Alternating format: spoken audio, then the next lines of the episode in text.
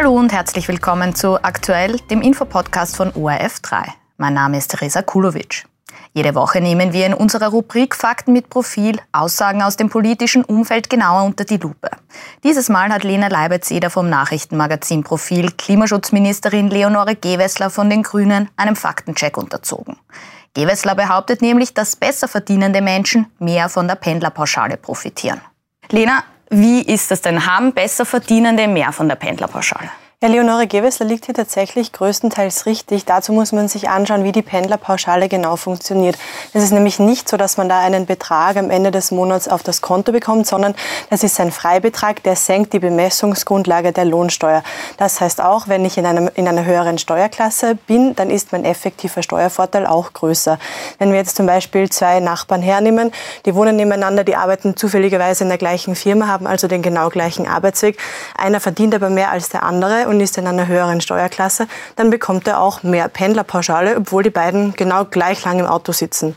Die Pendlerpauschale begünstigt alle PendlerInnen, aber die, die mehr verdienen, die bekommen auch mehr. Also die, die mehr verdienen, die bekommen mehr, wie Sie selbst gerade auch gesagt haben. Welche Reformpläne gibt es denn jetzt, an denen die Ministerin noch festhalten möchte? Beziehungsweise steht dann jetzt die Abschaffung, wie wir es von Johanna Mikl-Leitner gehört haben, im Raum? Konkrete Reformpläne gibt es zunächst einmal keine aus dem Klimaministerium. Leonore Gewessler hat sich nur am Rande der Klimakonferenz grundsätzlich für eine Reform ausgesprochen, aber konkret ist da noch gar nichts. Pläne, wie man diese Pauschale reformieren könnte, die gibt es aber schon länger. Viele Expertinnen haben hier verschiedenste Modelle vorgelegt. Es gibt zum Beispiel eins von der Arbeiterkammer, das sagt, dass die Pauschale in Zukunft nur mehr auf Basis des Arbeitsweges und komplett unabhängig von dem, äh, von, vom Lohn berechnet werden soll, obwohl Gewessler jetzt schon ein paar Mal dementiert hat, dass sie für eine Abschaffung der Pauschale ist, findet Johanna Mikleitner nach wie vor, dass der Vorstoß Gewesslers ein Angriff auf die arbeitenden Menschen und auf äh, AutofahrerInnen ist und sie ist generell gegen eine Reform der Pauschale, so wie sehr viele andere blaue und schwarze PolitikerInnen. Da wird also noch sehr, sehr viel diskutiert werden, vermutlich bevor es dann letztendlich zu wirklichen Gesetzesänderungen oder Reformänderungen kommt, wenn wir uns das in der Praxis vielleicht ganz konkret ansehen. Wer ist denn überhaupt berechtigt, berechtigt, die Pendlerpauschale in Anspruch zu nehmen.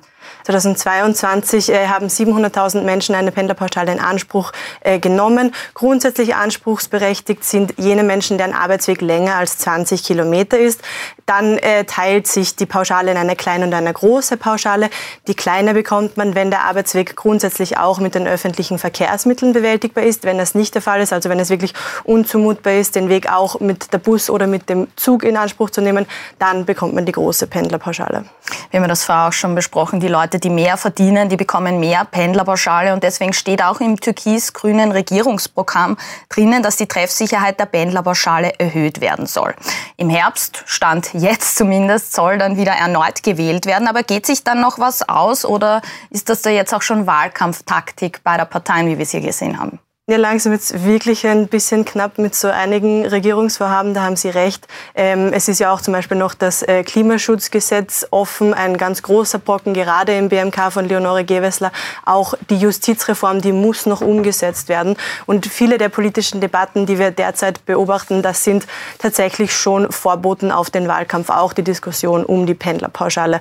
Dass sich die noch ausgeht, ähm, das würde mich wirklich sehr überraschen. Leonore Gewessler selbst hat ja den Ball dann auch gleich wieder an das Finanzministerium gespielt, dass sie sagt, das soll sich jetzt mit der Umsetzung beschäftigen.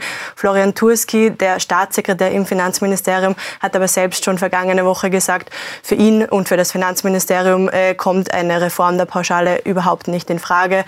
Stand jetzt bleibt also zumindest in dieser Legislaturperiode bei der Pendlerpauschale alles so, wie es ist. Das sind also die Vorboten schon für die Wahlen, die da jetzt dieses Jahr anstehen. Ich sage für heute einmal vielen Dank, Lena Leibetzeder. Dankeschön.